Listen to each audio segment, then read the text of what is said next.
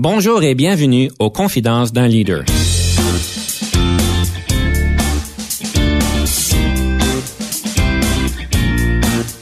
Ici Denis Lévesque, coach de cadre.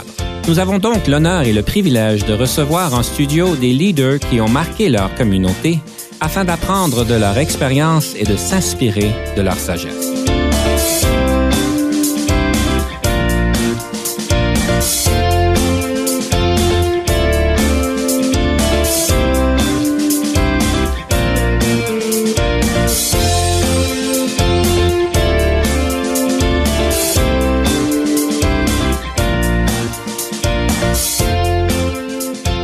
Bienvenue à l'émission. Nous avons aujourd'hui le plaisir de recevoir en studio Madame Simone Thibault, qui est directrice générale du Centre de santé communautaire du centre-ville d'Ottawa. Bonjour, Madame Thibault. Bonjour, Denis. C'est un grand plaisir de vous recevoir en studio. Nous allons certainement parler de leadership aujourd'hui, mais peut-être nous remettre en contexte. C'est quoi exactement le centre de santé communautaire du centre-ville? Et je présume c'est d'Ottawa? Oui, ben on est situé au cœur d'Ottawa, puis on offre des services de santé et services sociaux communautaires à la communauté au cœur d'Ottawa, mais aussi pour la ville aussi. Puis on offre des services médicales avec des infirmières, des médecins, des infirmières praticiens. On offre aussi des services de counseling avec nos travailleurs sociaux. On offre aussi du développement communautaire, promotion de la santé. Et on offre des services euh, de santé mentale et toxicomanie pour les personnes euh, adultes et plus âgées. Et quand vous dites la communauté, est-ce que c'est une, une, partie de la communauté ou n'importe qui comme moi pourrait donc avoir accès aux services? On priorise toujours nos services aux personnes les plus vulnérables. Euh, nous, au cœur du centre-ville, il y a certaines populations qu'on offre plus de services, y compris les sans-abri, les personnes à faible revenu, les personnes LGBT, parce qu'on est au cœur de la communauté gay d'Ottawa. On offre aussi des services aux réfugiés, parce souvent, ils arrivent à Ottawa dans le cœur du centre-ville. Alors, on travaille avec eux pour voir comment ils peuvent mieux s'établir dans notre communauté, qu'on offre des services de santé qui répondent à leurs besoins en arrivant. On offre aussi des services aux francophones. Et il y a une intersection aussi dans nos services, vu qu'on dessert beaucoup la communauté LGBT et les réfugiés. On a un service aussi pour les personnes qui sont réfugiées de la communauté LGBT en plus.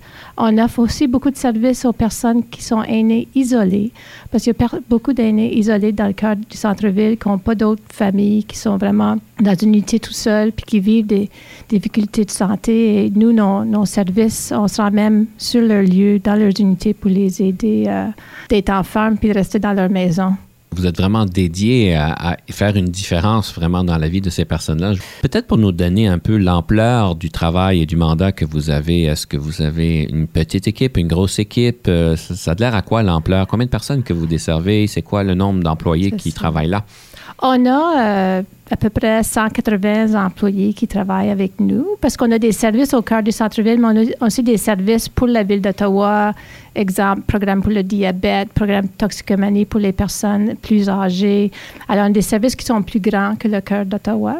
On a un conseil d'administration de 12 personnes de la communauté et on dessert à peu près 15 000 personnes par année. Euh, alors, ça, ça donne un peu l'ampleur. Euh, du travail qu'on fait. C'est significatif. C'est très significatif, puis c'est surtout important maintenant parce que les personnes vulnérables vivent des problèmes encore plus complexes. Nos intervenants de première ligne disent c'est du plus jamais vu que, euh, comment c'est difficile pour les gens qui n'ont pas d'argent, pas de famille, qui ont vécu des traumatismes en santé mentale et inclut nos familles. On dessert les familles, euh, les enfants qui ont des problèmes d'apprentissage qui n'arrivent pas dans leurs études parce que pour question de, santé mentale, parfois vraiment pour question de pauvreté en grande majorité. Alors, nos services vont chercher une grande gamme de personnes dans notre population, mais c'est vraiment, euh, les gens disent, c'est la complexité des problèmes qui se trouvent euh, à notre porte. les gens, c'est beaucoup plus difficile, même les personnes sans abri c'est encore plus difficile. Les gens, il y a des gens qui veulent pas se rendre aux abris, ils trouvent pas ça sécuritaire, ils veulent rester sur la rue. Euh, on voit une jeunesse sur la rue qu'on voyait moins avant. Alors, il y a quelque chose qui se passe dans notre société qui fait en sorte, avec toutes les inéquités sociales, qui fait en sorte que les gens euh, sont encore plus démunis que jamais. Alors, c'est une crise avec la crise opioïde qui a ajouté à tout ça. On voit des gens vraiment mal. Euh, qui vont vraiment pas bien. Alors, il faut trouver des moyens euh, beaucoup plus créatifs à répondre aux besoins des gens qui vivent ces difficultés-là. Est-ce que c'est un mandat euh, de la province? Est-ce que vous êtes subventionné par la province au complet ou est-ce que c'est des personnes de la communauté qui se sont pris en charge pour créer ce centre-là? C'est sûr que la communauté s'est pris en charge. Les centres de santé communautaire en Ontario sont, tu sais, on est presque 100 centres de santé communautaire euh, en Ontario. À Ottawa, on est un des premiers en Ontario, puis on était le premier à Ottawa. Euh, en 1969, ils ont créé ce centre dans un garde-robe au WCA. C'était comme médecin, infirmière qui sachait qu'on devait répondre aux gens plus démunis. Ils ont commencé quelque chose, puis euh, on est presque 50 ans plus tard devenu un organisme beaucoup plus grand. Mais la communauté s'est pris en main. La communauté a vu l'importance d'avoir des services de santé et services sociaux pour les personnes plus démunies. C'est à ça nos racines. Depuis ce temps-là, le gouvernement de l'Ontario a fait des investissements dans nos centres de santé communautaire parce qu'ils ont vu la logique du modèle, parce que c'est un modèle interprofessionnel. Tu les médecins, infirmières, travailleurs sociaux, agents de développement communautaire, un promoteur de la santé, diétistes, etc., qui travaillent comme équipe pour répondre aux besoins plus complexes des personnes qui sont plus défavorisées. Alors, c'est comme ça qu'on a commencé. Alors, la majorité de notre, notre euh, subvention vient de la province. On a une petite partie qui vient aussi de la ville d'Ottawa et on a des dons de la communauté, puis des gens qui, qui supportent par nos bénévoles. On a 250 bénévoles qui font partie de notre équipe aussi. Et notre conseil d'administration est très fort et très dévoué euh, à la cause. Alors, c'est un travail d'équipe, euh, autant bénévole que professionnels qui sont payés. Tous nos médecins sont aussi euh, à salaire, qui est un modèle différent qu'ailleurs, parce qu'on vraiment tout le monde est à salaire, tout le monde travaille comme équipe. Alors, c'est vraiment basé sur les besoins des gens et comment est-ce qu'on peut utiliser les ressources puis les forces de chacun, les acquis de chacun pour appuyer la demande. Vous parlez de dévouement. Ça vient d'où ce, ce dévouement-là? Ma famille appellerait ça une vocation, alors parce qu'ils voient que je me baigne des heures. C'est intéressant parce que quand j'ai quitté mon petit village à la baie Sainte-Marie en Nouvelle-Écosse, puis je suis venue à l'Université d'Ottawa, puis j'ai travaillé à Page comme à la Chambre des communes, c'est tous des milieux assez euh, bien à Ottawa. Je, euh, je venais quand même d'une famille modeste. J'ai commencé mon trajet de carrière en travaillant sur appel pour une maison d'hébergement pour femmes violentées pendant que je faisais mes études. Et ça m'a touchée puis frappée. Puis je pense que c'est là que j'ai compris. Je viens d'une famille qui croit au bien-être des autres. Je viens d'une famille qui croit vraiment qu'il faut être là pour tout le monde.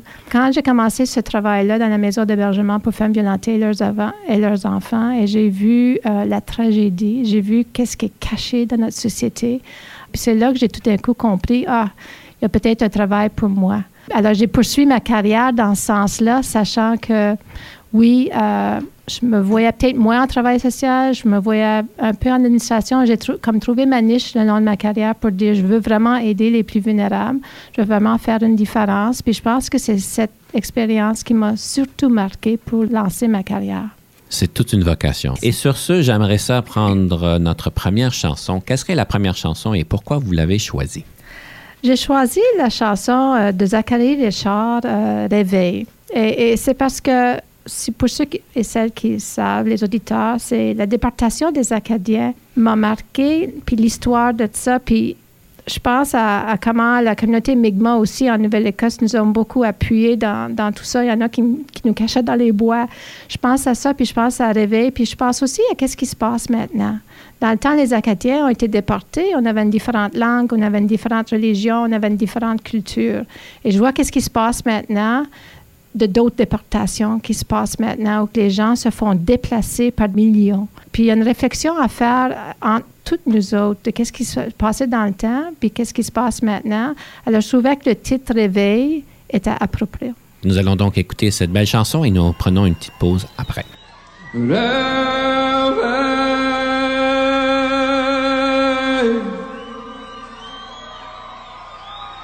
C'est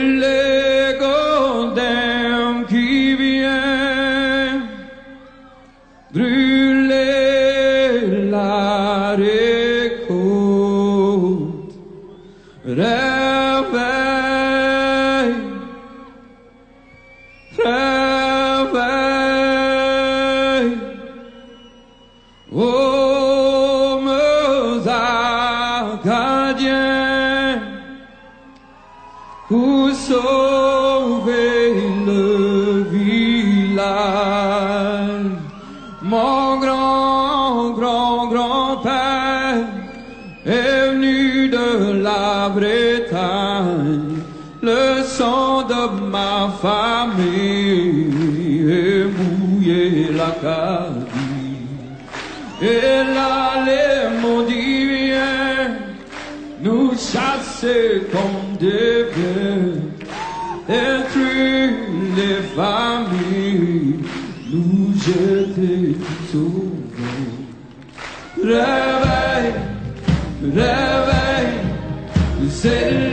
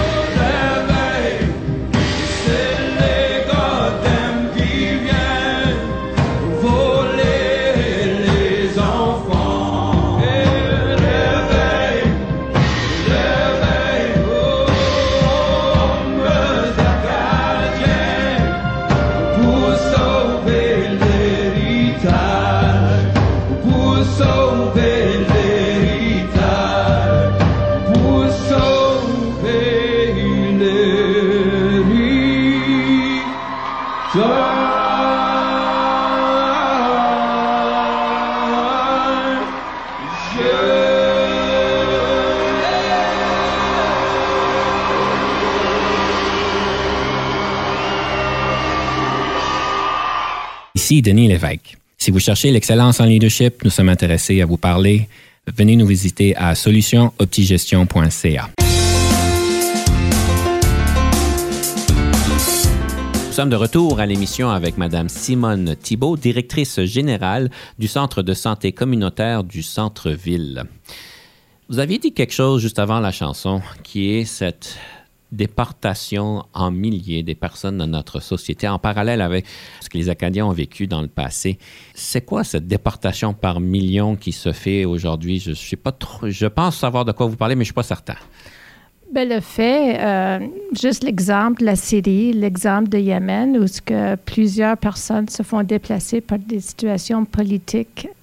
On déplace des gens pour raison de guerre, pour raison de pauvreté, pour raison de haine, et que tout d'un coup, euh, tout le, au niveau global, on se trouve à voir comment est-ce qu'on peut arriver en aide à ces gens-là. Je pense qu'il y a un impact, puis je pense qu'il faut réfléchir de Ça veut dire quoi ça? Puis comment, comment est-ce qu'on répond à ça avec, euh, avec notre cœur, âme et euh, nos ressources, parce qu'on a des ressources au Canada. Puis je pense que, je pense, a- puis on fait cette réflexion aussi dans nos organismes communautaires, parce que des, des gens qui sont réfugiés, nouveaux immigrants qui s'installent dans notre communauté. Comment est-ce qu'on peut être là pour eux? euh, pour les aider à, à s'adapter à toute une nouvelle culture pour eux autres? C'est pas un choix nécessairement qu'ils ont voulu laisser leur pays. Et là, ils se trouvent dans un pays qui est très froid, un hiver qui n'est pas évident. Puis, euh, qui doit, puis on doit toujours réfléchir comme agence communautaire qui travaille avec les plus vulnérables. Comment est-ce qu'on vient en aide, mais comment est-ce qu'on travaille avec eux? Et comment est-ce qu'on fait la réflexion de voir est-ce que mes services sont adaptés? Est-ce que je Mhm. fais même la réflexion de comment est-ce que je m'assure que ces gens-là font partie de nos équipes afin qu'on peut travailler par et pour les gens de notre communauté, surtout les plus vulnérables? Ça a comme l'air si on est, on est plus réactif, par exemple, que le monde vienne, on a des services et on, a- on adresse la situation urgente et présente. Est-ce que vous regardez un peu dans le futur pour essayer de voir se régler la situation? Je l'espère. Euh, c'est ça la vision qu'on a. Euh, je pense qu'il faut travailler avec la communauté. Je pense que la clé, c'est qu'il ne faut pas prendre pour acquis qu'on sait qu'est-ce que les gens veulent. Deuxièmement, il ne faut pas prendre pour acquis euh, qu'ils veulent nécessairement juste se faire servir. Je pense qu'ils veulent faire partie pris de notre société. Puis comment est-ce qu'on trouve des, opportunités pour eux de faire partie de nos équipes, euh, qui fassent partie du leadership dans notre société? Pour pouvoir créer une société qui est beaucoup plus équitable, qui est beaucoup plus riche, parce qu'on sait, différentes cultures, on va y arriver à avoir une société beaucoup plus riche. On parle d'une société globale maintenant. Comment est-ce que nous, à Ottawa et au Canada, on va y arriver? Ben, qu'est-ce que j'apprends avec le temps, surtout plus loin dans ma carrière, c'est comme leader, on, on pense, OK, qu'est-ce qui est important pour nous, c'est qu'on écoute. Qu'est-ce qui est important pour nous, c'est qu'on consulte. Mais il y a des limites à ça. Et euh, la communauté me le dit. La communauté, surtout plus vulnérable, me le dit. Simone, on se fait consulter, on se fait consulter et on se fait consulter. On veut que vous travaillez avec nous. Engagez-nous de travailler avec nous pour voir c'est quoi les solutions, les résultats qu'on veut. Je, le- fais souvent, surtout dernièrement. on l'a fait avec la communauté transgenre comme exemple. Euh, on, avait, on pensait à consulter, mais on n'arrivait pas à offrir le service vraiment qui, qui fonctionnait pour eux. C'est juste en engageant les leaders de cette communauté-là, j'ai juste vite vu que j'avais un service avec une liste d'attente de neuf mois. Juste en jasant avec eux et en changeant le service, j'avais une liste d'attente de deux semaines. Hmm. Ils ont vraiment comme me fait comprendre toutes ces démarches que tu fais pour offrir des services ne fonctionnent pas. Tu n'as pas besoin de faire toutes ces éta- ces éta- étapes-là. Tu n'as que faire ça. On, a fait la même chose avec, euh, avec d'autres communautés. C'est vraiment d'engager la communauté. Ils ont des solutions. On le voit avec la crise d'opioïdes. Si on n'engage pas les personnes qui utilisent les drogues sur la rue, on n'y arrivera pas avec des services, puis un système qui est soutenable. On va, on va s'occuper de juste créer des de faire du patching, essayer de, du mieux qu'on peut, mais c'est en engageant les, les gens même qui sont affectés, qui sont connectés avec les, les gens affectés, qui vont vraiment faire la différence, qui va soutenir le système à long terme. Si on fait juste de dire ça prend tel service X qui peut faire ce mandat limité, on va manquer le bateau encore. Puis c'est la même chose avec les immigrants, c'est la même chose avec les personnes réfugiées, c'est la même chose avec les réfugiés LGBT. C'est, ils me disent la même chose, Simone, avec nous, pas sans nous. Et on va y arriver. Évidemment, vous êtes en position de leadership communautaire, si je pourrais l'appeler comme ça. Mais d'après ce que vous parlez, c'est pas un acquis. C'est pas un acquis. Parce que ça fait 30 quelques années que je travaille dans, dans le domaine de la bibliothèque non lucrative, dans le domaine communautaire, et je pensais que j'avais tout compris. Mais les dernières années où ce que je rencontre des gens qui sont encore plus vulnérables puis qui font face à des barrières encore plus aiguës, ils m'ont appris plein des choses. Puis, tu sais, ils ont eu ces conversations difficiles avec moi. Puis j'ai dit, je l'ai encouragé. J'ai dit, oui, c'est vrai, on pourrait faire mieux. Puis il faut être à l'écoute de ça. Puis Mhm. c'est vraiment une f- différente façon de faire. En santé, on le dit, ah, il faut engager la communauté. On le dit. Je dis pas qu'on le dit pas. Je dis pas que la province, la ville, Arlis n'y- croient pas. Mais on ne sait pas encore comment le faire. Et il faut apprendre comment le faire. Il faut apprendre par les erreurs, puis il faut être prêt à l'entendre quand on fait des faux pas. Il faut être prêt à le corriger quand on fait des faux pas. Ils savent qu'il faut aussi un peu lâcher prise. Oui, il faut lâcher prise dans le sens qu'est-ce que vraiment, qu'est-ce qui m'appartient, qu'est-ce qui m'appartient pas? C'est quoi le leadership qu'il y a dans la communauté? C'est quoi mon rôle de supporter? Parce que souvent, les leaders, parce qu'on veut vraiment des résultats puis des solutions, on pense, ah ben, je vais m'occuper de ça. Des fois, c'est de dire non, faut pas que je m'occupe de ça. faut que j'appuie puis je supporte par en arrière les leaders qui existent dans la communauté pour les encourager et ouvert, les aider à ouvrir les portes qu'il faut pour qu'ils puissent amener les résultats que eux cherchent, parce que c'est eux qui ont l'expérience, puis c'est eux qui ont l'expertise. Ils ont juste besoin d'un coup de main, comme moi j'ai eu quand j'étais jeune, dans ma vingtaine. J'ai eu des mentors qui ont dit Simone, tu as l'air manquer confiance, voilà, tu peux. Et ils m'ont encouragé dans mon cheminement. J'ai l'obligation de faire pareil. C'est éclairant pour beaucoup d'entre nous. Euh, J'aimerais passer au prochain segment, le segment de la démystification. Donc, une opportunité pour vous de démystifier un mythe sur le leadership ou sur la gestion.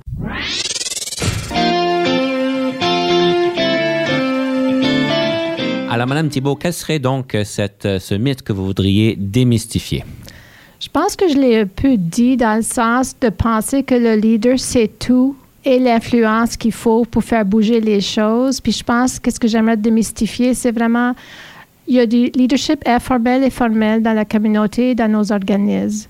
Et comment, c'est quoi le levier que le leader peut utiliser pour s'assurer que les choses bougent? Mhm. Puis comment qu'ils reconnaissent c'est quoi les acquis qu'ils ont, c'est quoi l'expertise qu'ils ont, mais qu'est-ce qui leur manque et qu'est-ce qu'ils vont recevoir de leur équipe et de la communauté qui font faire bouger les choses. Parce que souvent, c'est le... Qu'est-ce qu'on veut bouger? C'est souvent des problèmes systémiques, euh, qui sont pas faciles. Et je pense que le leader, souvent on dit, ah, lui va s'en occuper ou elle va s'en occuper ou cette personne va s'en occuper parce qu'ils ont un leadership, mais c'est limité. Puis si le leader ne reconnaît pas c'est quoi ses forces, puis c'est quoi ses faiblesses, puis qu'est-ce qui l'entoure qui pourrait améliorer le système, il manque le bateau. Alors je pense que le mythe, c'est des fois penser que cette personne connaît tout et leur- les mettre sur une pédestal qui leur appartient pas, puis qui peut-être ils veulent pas nécessairement avoir.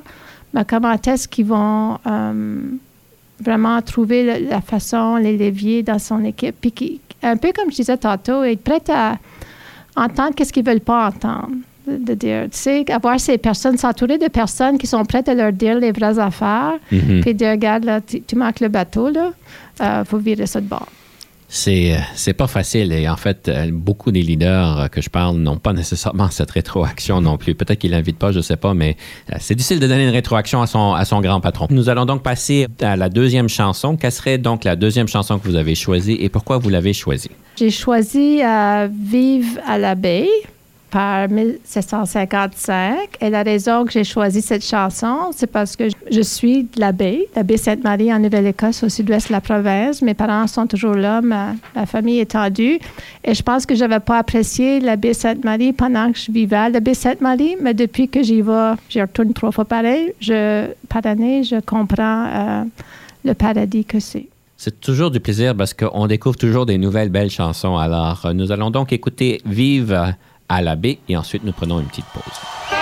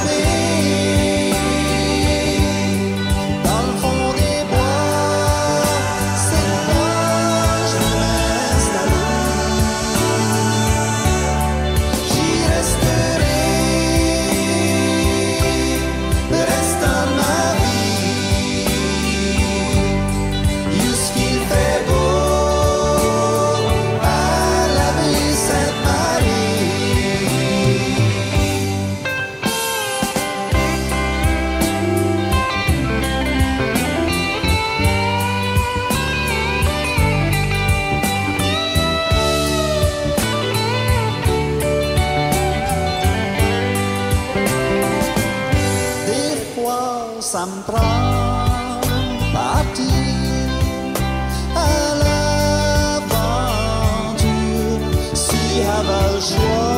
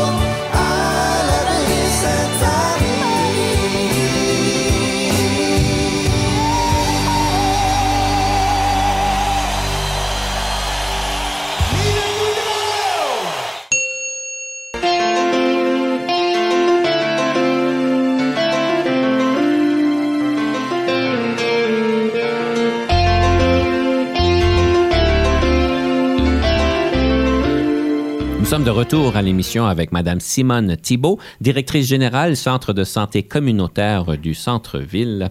Et nous parlons donc du leadership communautaire et d'un certain point, nous parlons peut-être aussi de faire des changements sociaux euh, pour le bien de tout le monde. Et une des choses qu'on me dit très clairement à votre égard, c'est que vous êtes une personne qui a cette compétence, habileté de pouvoir donner grande crédibilité à des projets que vous mettez en place par rapport donc euh, à votre clientèle, si on peut les appeler la clientèle. Et vous travaillez vraiment à différents niveaux de la communauté, aussi bien de les personnes de la communauté comme, comme moi et les autres personnes autour de moi, mais aussi au niveau des politiciens, au niveau de, des personnes qui ont peut-être plus de pouvoir sur, euh, sur euh, le- les budgets que vous pouvez avoir. Grande crédibilité. Comment est-ce que vous faites pour approcher toutes les parties prenantes avec des grandes crédibilités, surtout quand on parle de donner des services euh, spécialisés, si on peut dire, avec des personnes qui ont euh, peut-être eu la malchance dans leur vie d'avoir des difficultés, euh, des, embûches de parcours. Ben, je pense que la première chose que je prends pour acquis, exemple, les politiciens puis les bureaucrates seniors, c'est qu'ils veulent mieux comprendre. Je prends toujours ça pour acquis.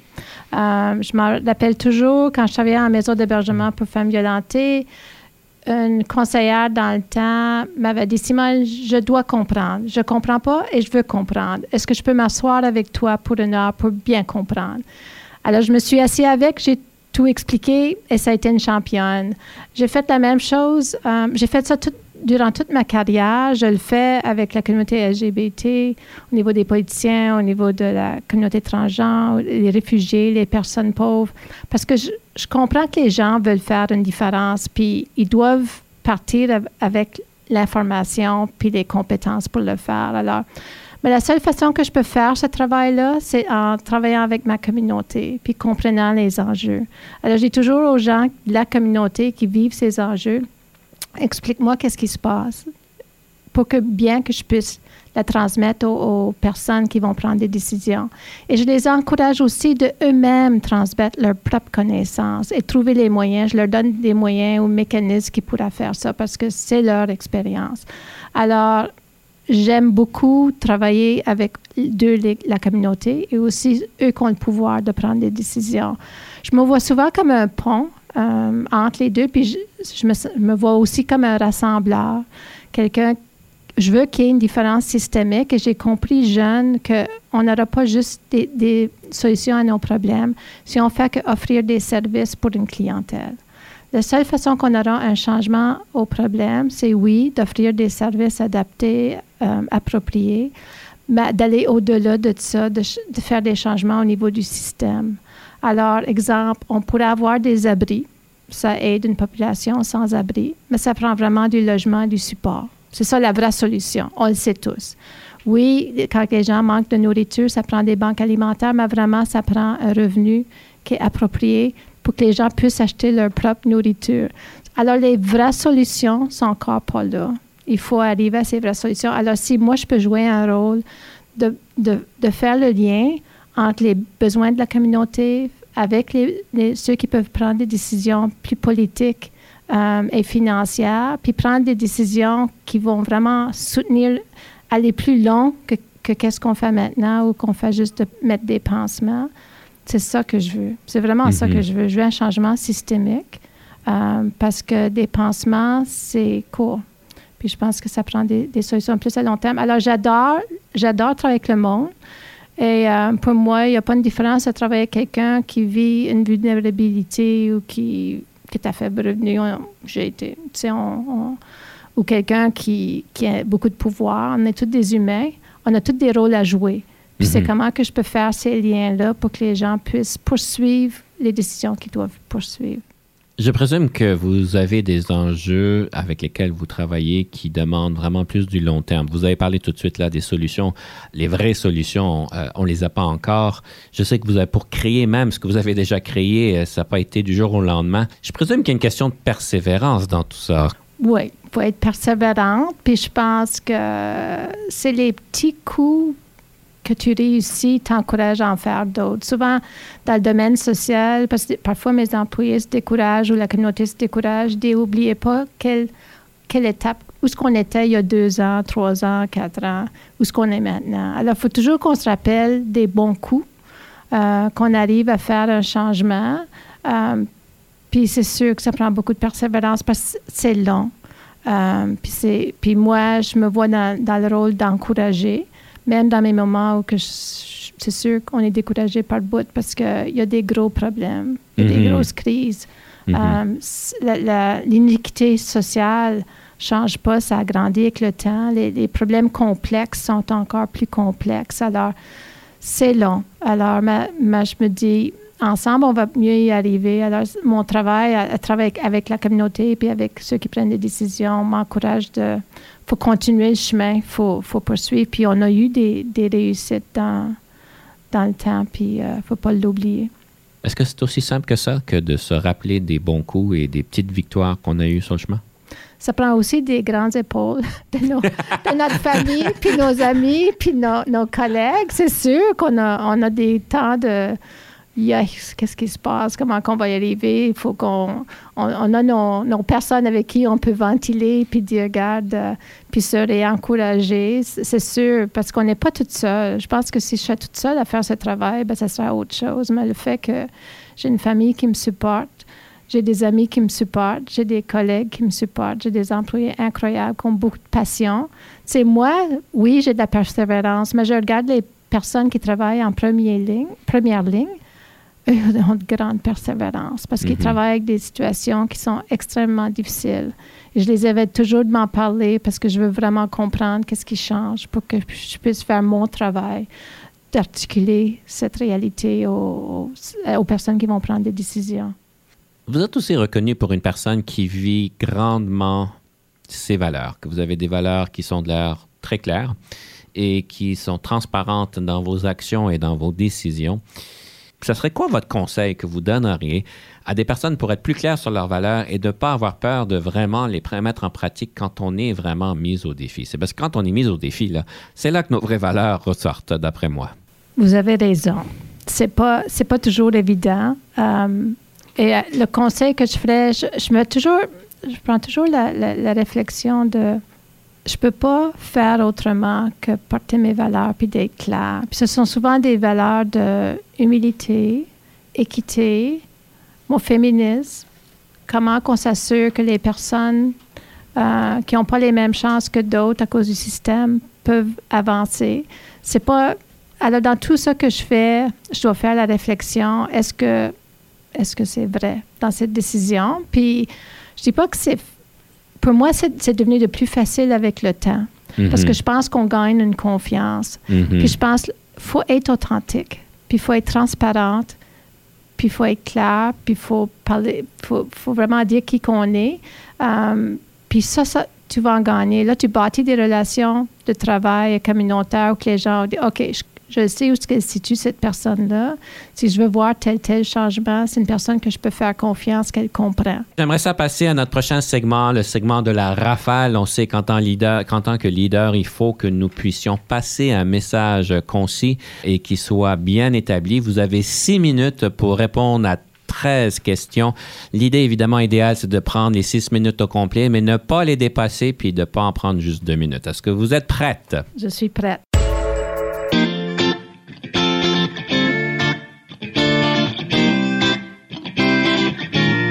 Première question, est-ce que le leadership est inné ou acquis? Les deux. Inné dans le sens que si tu es humble, si tu es rassembleur, si tu vois au bien-être des autres, c'est inné, ça fait partie du leadership. Mais je dois avouer, tu as aussi besoin des traits de communication, tu as besoin des traits d'animation, tu as besoin des outils pour mener ça. Alors, je dirais que c'est les deux. Je vous nomme des leaders dans l'histoire. Lequel, laquelle préférez-vous? Gandhi, Jeanne d'Arc, Béatrice Desloges, Michael Jean, Nelson Mandela ou Louis Riel? Michael Jean, à cause de son parcours personnel en tant que réfugiée, femme, a travaillé dans, les hébergements pour femmes violentées, animatrice, gouverneur général et maintenant secrétaire général de l'Organisation interna- internationale de la francophonie. Juste le fait que son parcours personnel l'a amené au parcours professionnel extraordinaire, euh, ça m'épate. Elle est très articulée. Avez-vous toujours voulu devenir un leader ou est-ce un parcours de circonstances? parcours de circonstances, je dirais avec des femmes fortes qui ont vu mon potentiel dans la vingtaine. Différence entre le leadership et la gestion? La gestion est bien faire les choses, le leadership est faire les bonnes choses. Avez-vous déjà travaillé avec un coach? Et si oui, qu'est-ce que ceci vous a donné? Oui, j'ai fait l'expérience une fois qui m'a aidé à, à regarder mes interventions stratégiques, faire une réflexion en moi. Mais je dois te dire que vraiment tout le long de ma carrière, ce sont des mentorants qui m'ont accompagné dans mon parcours, qui m'ont vraiment aidé. La meilleure formation en leadership que vous avez jamais eue? Je dirais travailler avec d'autres leaders de la communauté d'Ottawa sur l'équité, de voir comment on peut changer les systèmes, surtout le système antiraciste qui existe, puis comment est-ce qu'on, dans nos agences communautaires, qu'on peut faire un changement, euh, s'assurer qu'on a des gens dans nos équipes qui représentent la diversité de la communauté, puis qui aussi euh, peuvent amener une richesse à nos organismes. Alors, je travaille avec plusieurs leaders de la communauté universitaire, sociale, la ville d'Ottawa, où on s'appuie l'un et l'autre pour faire ce changement. Quelle marque de voiture conduisez-vous? Mais J'ai lâché ma Honda Accord de 17 ans, puis maintenant, je, je conduis un Honda CRV. Votre passe-temps préféré?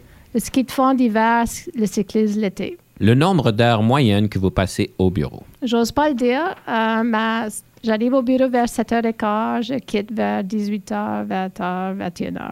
En tant que leader, qu'est-ce qui vous frustre le plus? Les problèmes systémiques qui font qui fait que c'est difficile pour rejoindre les difficultés que vivent les personnes les plus vulnérables. En tant que leader, qu'est-ce qui vous rend heureuse? Les problèmes systémiques qu'on réussit à changer. Je vous donne quatre qualificatifs. Situez-vous par rapport à ceux-ci.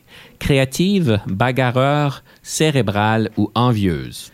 Je dois vous, avouer que ces qualitatifs collent pas à moi. En même temps, j'ai comme, OK, créatif, oui, je suis pas mal créatif pour bouger les choses. Bagarreur, c'est pas moi, mais je pousse les choses. Cérébral, j'ai une analyse qui pousse les choses et mon envie, c'est pour faire un changement, mais pas que je suis en, tu puis j'ai envie des gens en communication comme toi. Si vous n'étiez pas devenu une leader, qu'auriez-vous voulu devenir? Celle-là était difficile parce j'ai étudié en administration des affaires et en travail social. Je pense pas que j'aurais été contente d'être une administratrice sans avoir un objectif social. Je pense pas que j'aurais été heureuse d'être une travailleuse sociale qui ne pourra pas faire des changements systémiques. Alors, j'ai je pense que j'ai trouvé ma niche. Merci beaucoup. Nous prenons donc sur ce une petite pause.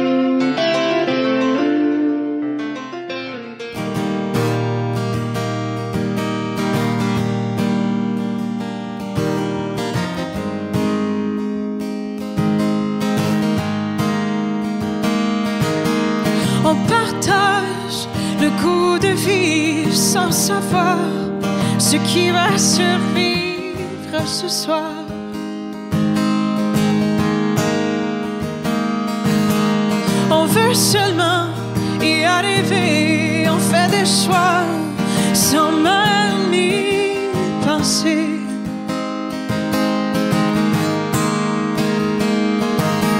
On oublie quelques prières et on regrette les moments laissés derrière.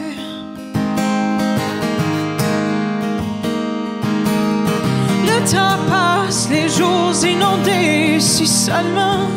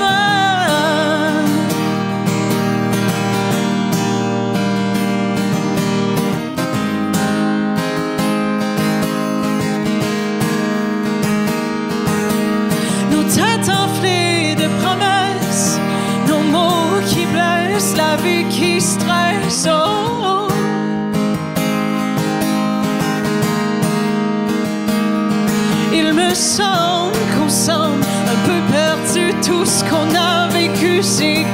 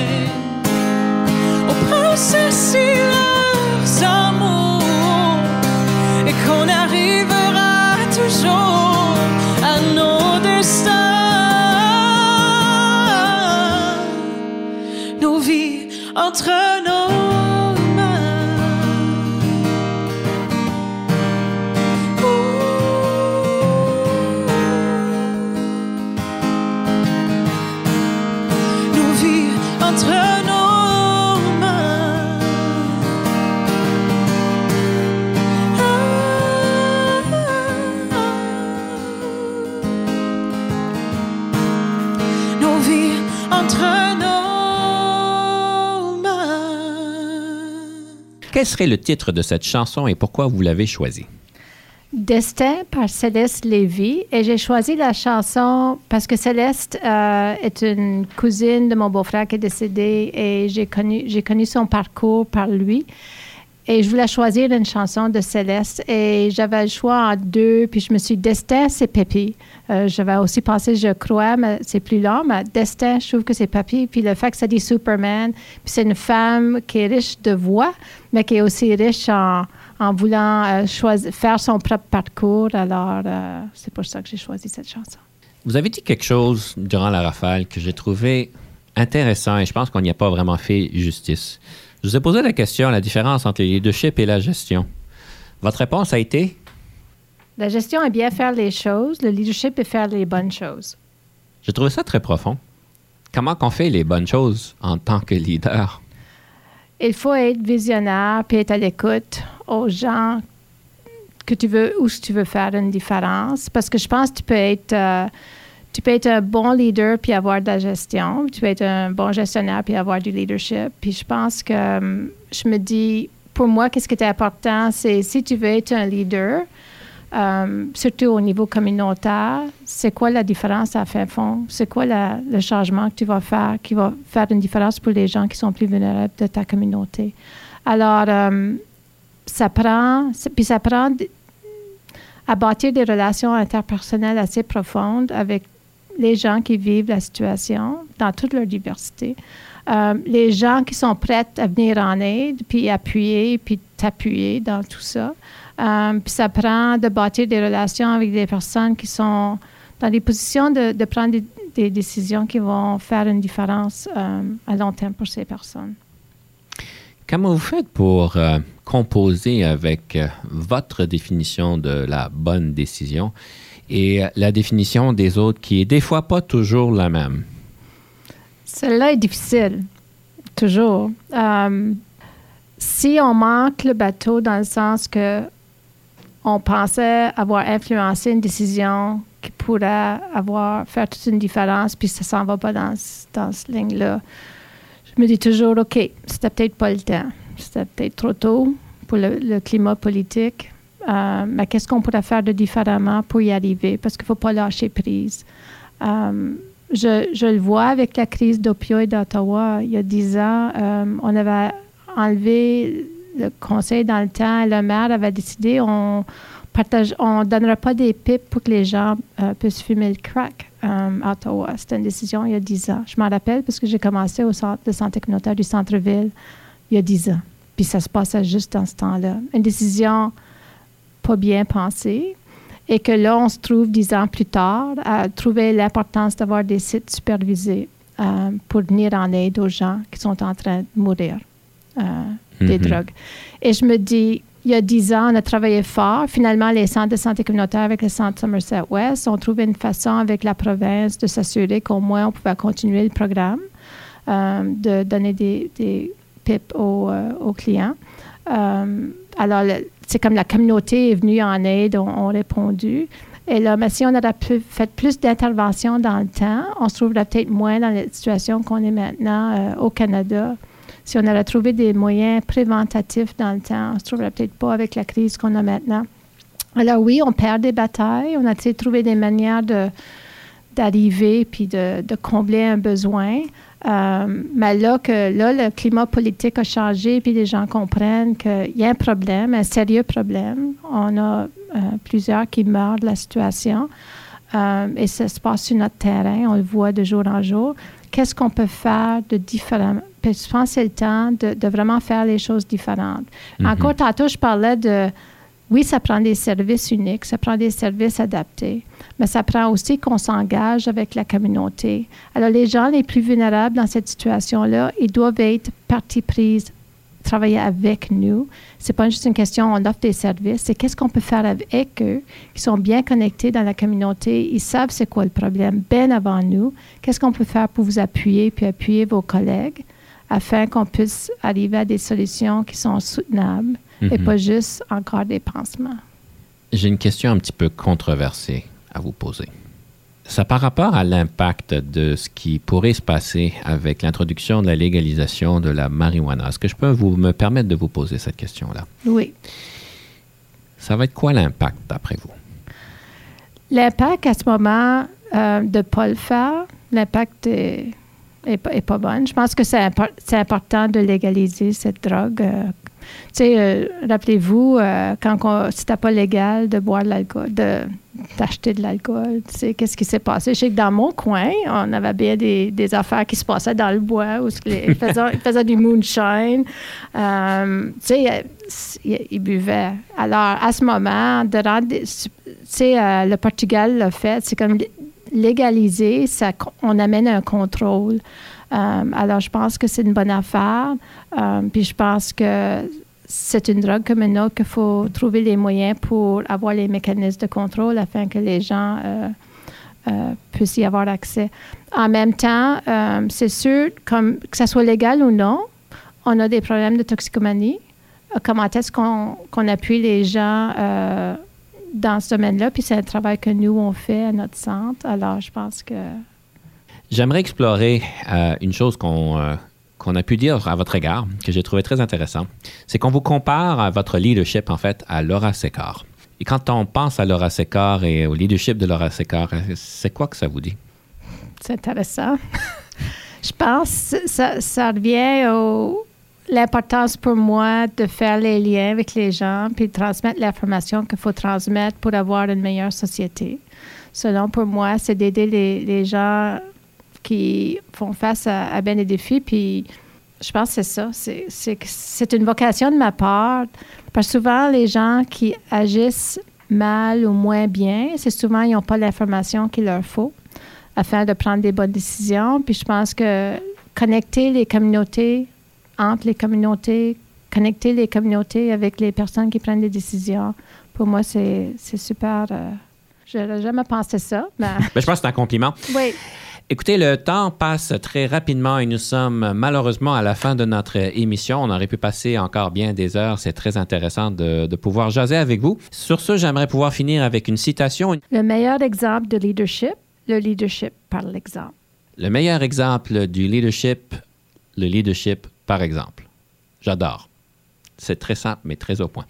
Merci, Madame Thibault. Ce fut un grand plaisir de vous avoir en studio. Merci de votre temps et de votre sagesse. Et puis, j'aimerais donc inviter nos auditeurs de réfléchir à quel exemple qu'ils démontrent dans leurs actions et dans leurs décisions qu'ils prennent. Merci, Denis. Un plaisir. À la prochaine.